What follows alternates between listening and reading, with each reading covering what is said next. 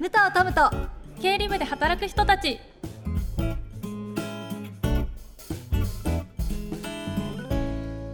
こんにちは武藤トムです。この番組は会社の中の経理部門の皆さんやこれから経理で働く皆さんに現場のあるある話や会計に役立つ知識をゆるっとふわっとお届けしていくポッドキャストです。そして私と一緒にゆるっとふわっと番組を進めてくれるのはこの方。こんにちは CPA ラーニングの影まりかです。よろしくお願いします。リカちゃんよろしくお願いします。そして番組では毎回コーポレートの中の人に来てもらっています。前回に引き続きお越しいただいているのはこの方です公認会計士のロッチです。よろしくお願いします。よろしくお願いしますちょっとは慣れてきましたか？あだんだんほぐれてきましアップルウォッチも大丈夫ですた。大丈夫です。よかったはい、なんかあの前回、まあ、ロッチさんが、まあ、マネージャーというか責任者をされているというところから派生して、はいマネージャーの語源クイズです。え？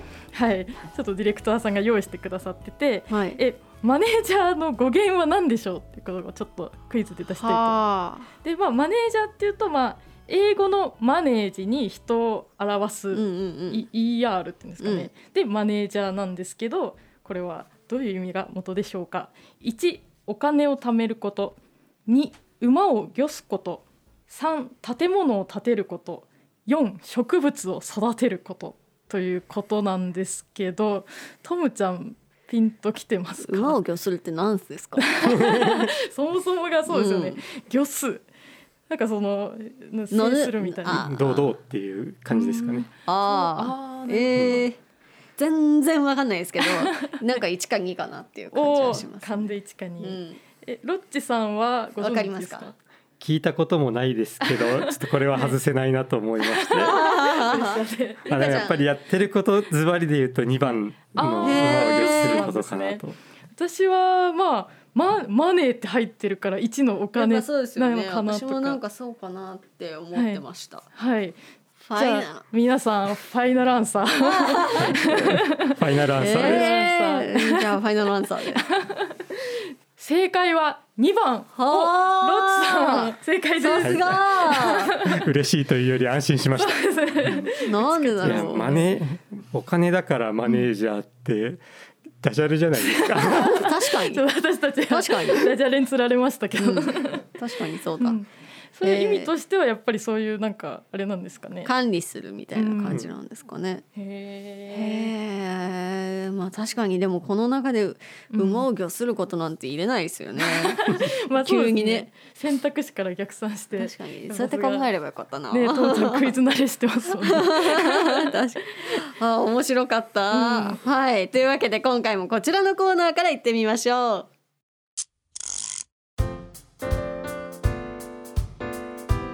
のお仕事聞いてみようこちらは経理や会計の現場にまつわる話やちょっとマニアックな日常のあるある話をゆるっと聞いていこうというコーナーですはい、というわけで今回のテーマはこちら。経理のマネージャーのやりがいを教えてです。まあ前回ちょっとマネージャーとしてまあ大変なことを結構聞いたかなとうん思って。うんうんでまあそこでまあここがやりがいだここが楽しいっていうお話を伺ってみたいと思います。確かに。こういうの聞いてねあ、うん。やってみたいなって思う人が増えたらいいですよね、うん、そうですね。えー、でも実際何がロッチさんはやってて楽しいですか？そうですね。あの前回たくさんあの、まあ、大変なことについてお話ししましたけど、まあ、それとこう近い部分ではあるんですけれども、はい。あのやっぱりこういろんな部署の方あの部長さんたちとこうあの緊密なコミュニケーションを取るので、あの例えばですねあの経営企画室なんかは会社の財務諸表を出す時とか、うんまあ、そういうあの何かしら開示をする時にこう連携を取りますし、まあ、あとあの法務の方とか、あの品質保証の方々ですとか開発営業購買とかそういったいろんな部署の方とコミュニケーションを取るんですけどやっぱりこう経理だけをやっているとこう会社の業績って感じ方としては無機質な数字みたいなところがあって、うん。まあ、あの出てきた数字を正しく処理するっていうところで、うんうん。まあ、そういうところがこういろんな部署のあの人と話をして活動とかを聞いてるとなるほどこういった活動があのこういう業績につながってきてるんだなとか、うん。あのそう思えることがあってなんですかねこう経理だけじゃない知識の幅っていうのがこうぐっと広まった感じはしてそこはすごく面白いなと思います。あのなんていうんですかねビジネスマンとしてちょっと成長できているのではないかと。ああ、うん。じゃあ結構経理の枠に収まらずにいろんな仕事ができるっていうイメージなんですかね。そうですね。あの本当に経理ってこうひょんなとこから事件が起きるというか、うん。事件。事件。なんかこう例えば経理じゃない人とかがあの自分たちのやってる活動について、あの実はそれをよく聞くと会計上こういう影響があるよとかこういうことしなきゃダメだよとか、うん。そういうのたくさんあるんですよね。うそういうのをこういろあのいろんな人とコミュニケーション取って、うんええちょっともうあのもう少しその話聞かせてくださいとか、そうういうやり取りをしてあそれをこう問題が起きる前にこう、ん。ね反映できるとこちらも嬉しいし、うん。あ相手もあ話してよかったっていう風になったりするのでなんかそういうのの繰り返しでどんどんこう相手も事前に相談してくれるようになったりとか。うん。でまあ、こちらも、まあ、どうしても経理マンとして人の話を聞きながら仕分けをこう考えて何 でもこう経理に変換してしまうすごい。のは悪い癖だと思うんですけど、まあ、それ以外もこうやっぱり会計と関係なくても会社にとって重要な話とかいろいろ聞けますし、違う部署の人は普段こんな仕事してるんだとか、まあ、そういいうところの理解とかあうん。の尊敬とかそういう気持ちとかも、ね、芽生えたりするので。うん。うん。えなんか一緒にお仕事終わりにご飯行ったりとか そういうのあるんですか？たまにありますね。おーいいですね。なんか、うん。やっぱそういう部署が違うと関わること少ないんじゃないかなっていうイメージが勝手にあったので、うんなんかそういうのをね関わりが広くなるのはすごいいいですようね。んそうですね。何かしら一緒に苦労をするような体験っていうのがあったりすると、なんかそこ乗り越えた後に、あーいいなんかちょっとね漫画みたいですけど、ぐっと絆が深まるみたいなところマネージャースキルってどうやって磨いていくんですか？難しい質問ですね。うんうん なんだろう常に感度を高めあうん。のアンテナを張っておくっていうところあると思いますし、うん。こういろんな人から聞いた話とか自分が取った行動がうん。結果として何につながったかとかそういうところを最初からうまく何でもうまくできるわけはないので、とにかくそういう経験を重ねて、うんうん。あのうん、それを改善していくというか、うん、そういうのの繰り返しなのかなというふうに思ってます。えでも一番最初ってやっぱりその難しいじゃないですかマネージャーさんになった時、誰がそのマネージャーもっとこうした方がいいよとか教えてくれるんですか？察する感じかな。あのなんだろう。やっぱりこう自分が頼りないとうん。下からの信頼ってあんまりこうついてこないじゃないですか、うんうんうん。だからそういうところを感じたら頼れる自分になろうというのうもん。難しいですけど、あじゃあ自分で結構やっていかなきゃいけない、そうですね。判断力を磨いていあの私はマネージャーに必要な要素って他人を考える力、まあ、思いやりとまでは言わないですけど、うんうん、あのこういう行動に対して相手がどう感じるかっていうところをある程度把握するうん。力と、あと決断力だと思っていて、まあ、結局ねあまり思いやりばかりで、うんうんふわふわしてても、ね。周りはイライラしてしまうし、うん。うんくくあの決断下すべきところは下すっていうところうん。は必要だと思うので、まあ、なんかそれを意識しながらこう日常的に取り組んでいけば、うん。自然とそういう力はついてくるのかなとは思ってます。じゃあマネージャーさんがモンスターみたいな人だったら大変ですねうん、大変だと思います。あのやっぱりえーそういう部署もうん。あるんですよね。えー、そうなんだ全員が疲弊してしまうパターンもあるので、うん。大事なんですねそれだけじゃ。う本当に、ん。いや超大事ですよ 確かに超大事っていうのは分かりました。えそのスキル磨くにあたってなんか本とかも読まれたりしたんですか？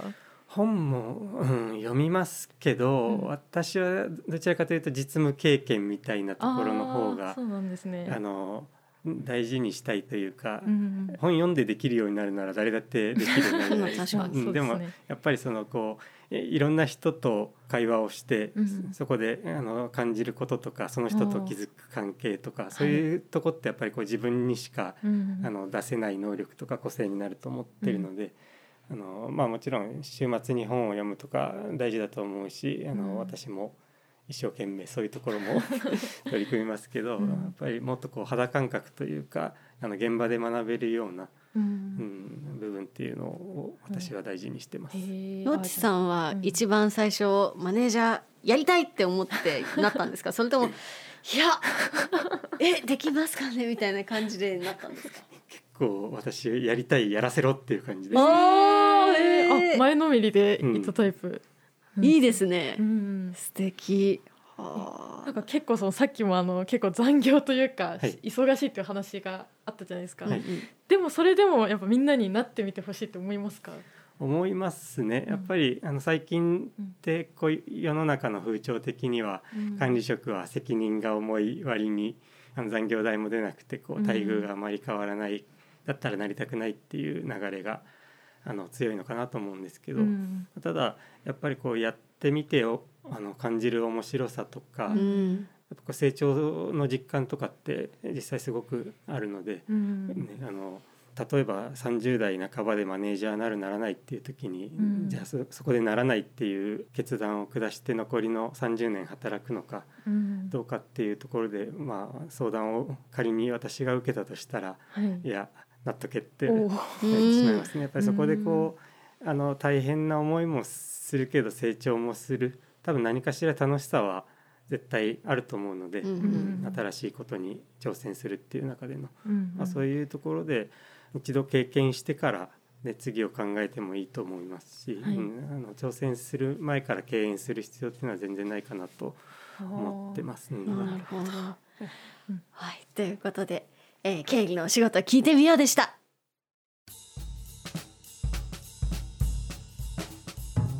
教えてゆるっと会計講座。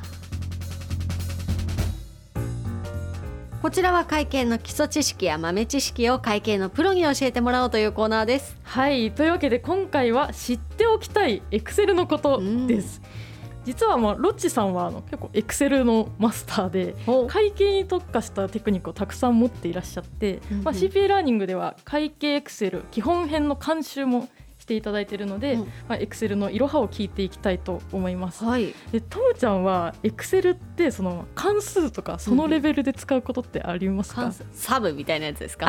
そうそうそうそうです。あれサムで合ってるんですか？合ってる？あ、よかった。あれ使いますね。なんかたまにあの交通費の生産とかするときにあの出てきたりするんで、はいなんかメンバーとかに教えてもらって使ってたりとかしてましたけど、もういやでも本当にたまにですね。あとは大学でちょっと教わったくらいですけど、あもう覚えてない。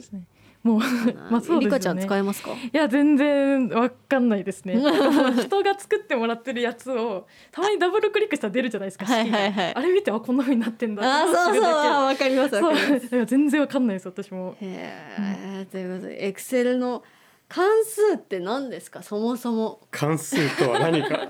確かに意外と知らないかもしれない。そうですね、まあ、なんか本当にエクセルならではの機能かなと思っていて、うんうんうん。あのさっきトムさんが言ってたサム関数なんか、えすごくわかりやすいですけど、うん。例えばこう1から10までの数字が並んでてその足し算をするときに、うんあの1たす2たす3たす4たすってやってたらこう時間がかかって仕方ないので、まあ、そういう時にこうサム関数で、うん。あのワンタッチで全部集計とか基本的にはそういった集計ですとか加工に使うためのエクセルのテクニックでですね、よく使う関数って何なんですか？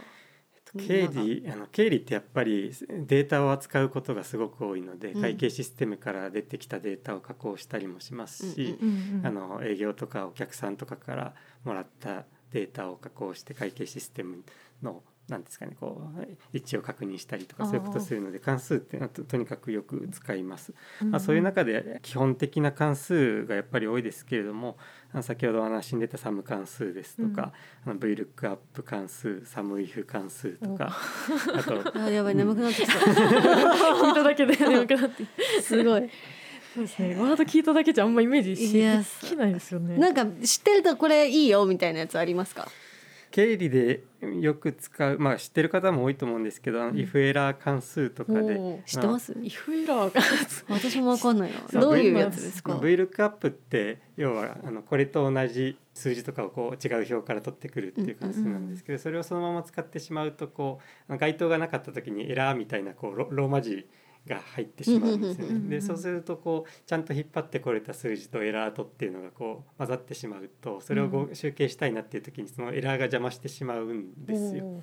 で、まあ、そういう時にこういうフエラー関数っていうのを使ってあのエラーの場合はゼロにするよとかそういう指示をしておくとちゃんと拾えたものはその数字が飛んできてあの拾えなかったものはゼロになってっていう形うんであの一応全部が数字になるのであその後の加工とかがスムーズにできますという関数じゃあもしもエラーだったらみたいなそういう感じなんですそうですもしもエラーあだから if なエラーです。ああなるほど。そういう。ああ理解しました。理解しましたね。へえこのショートカットとかって何ですか？ショートカットってあれですよね。なんかコントロールなんとかみたいな感じでキーボード上ではなんかちょっと楽に呼び起こせるっていパソコン使う時も検索するためにコピーしたいなっていう時にマウスだと右クリックでコピーって選んうんうんうんうん。でその後ペーストって選んだりするじゃないですか。うんうんだからそれをあのコントロールプラス C でコピーしてコントロールプラス V で貼り付けるみたいな。あの、うん、なるべくこうマウスを使わない処理えお仕事で日常的にエクセルを使う人ってそういうの全部ちゃんと覚えるんですか？人によります。ああ、うんちまちまやってる人もいますか？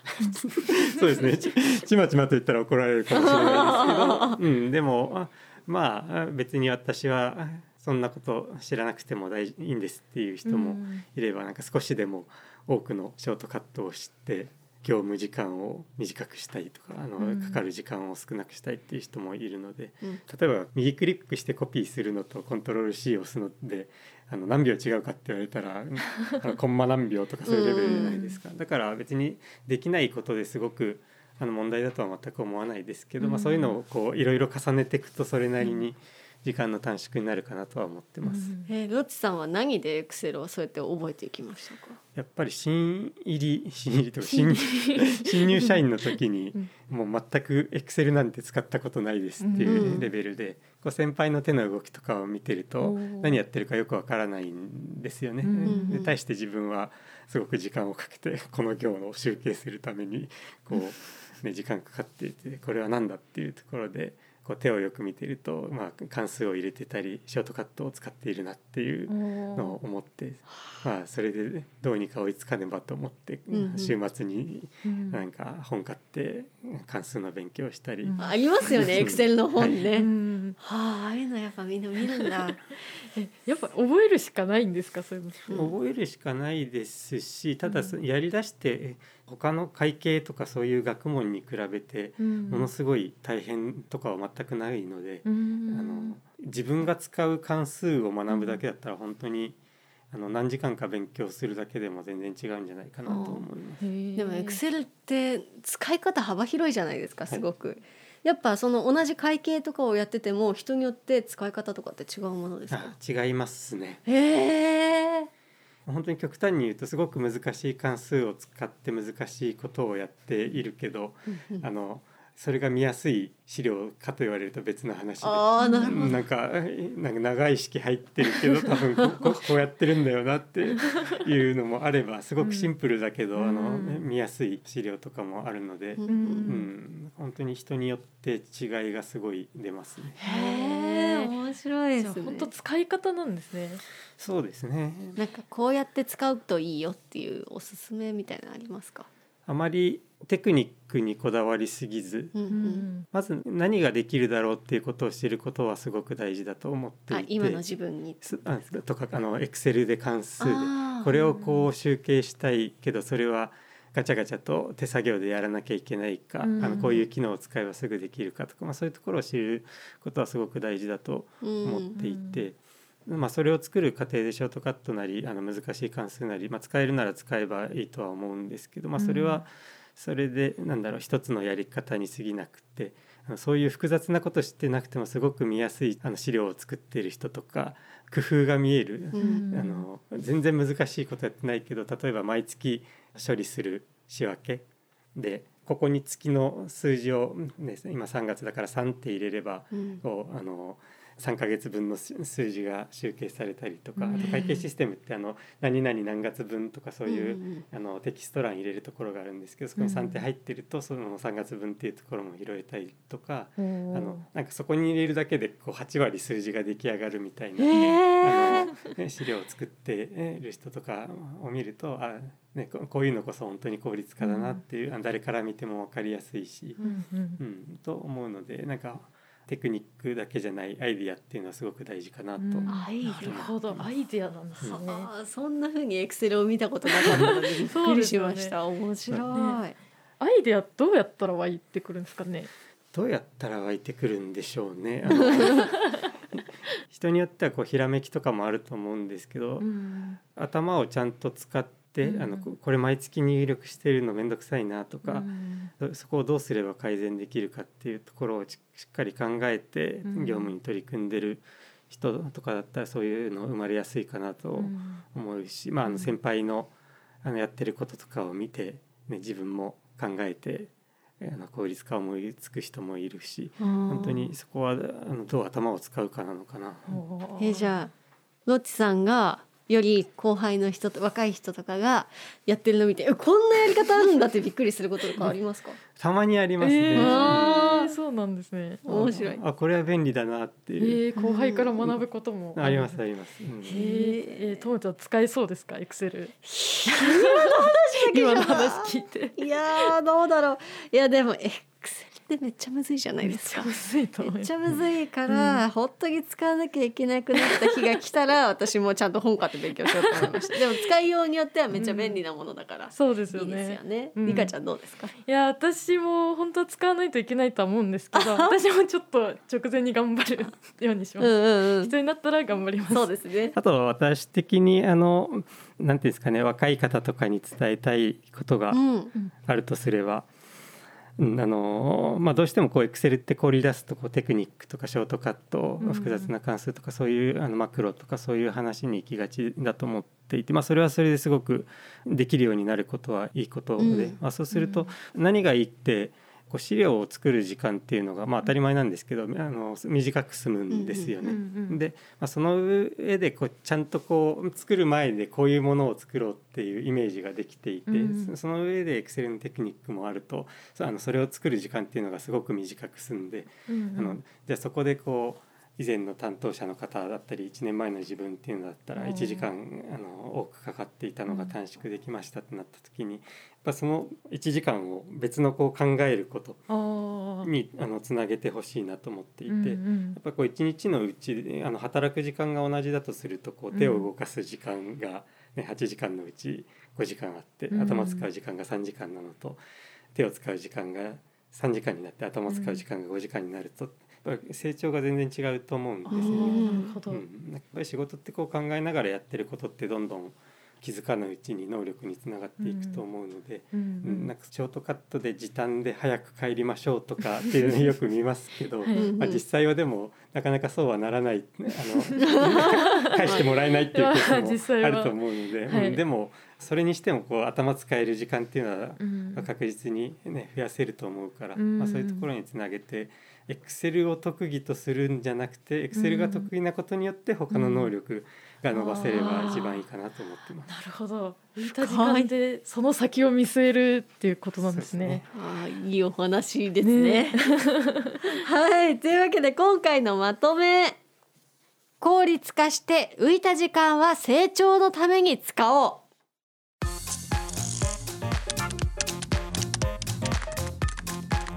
講義動画教科書問題集がダウンロードできる。経理や会計を学ぶなら CPA ラーニング。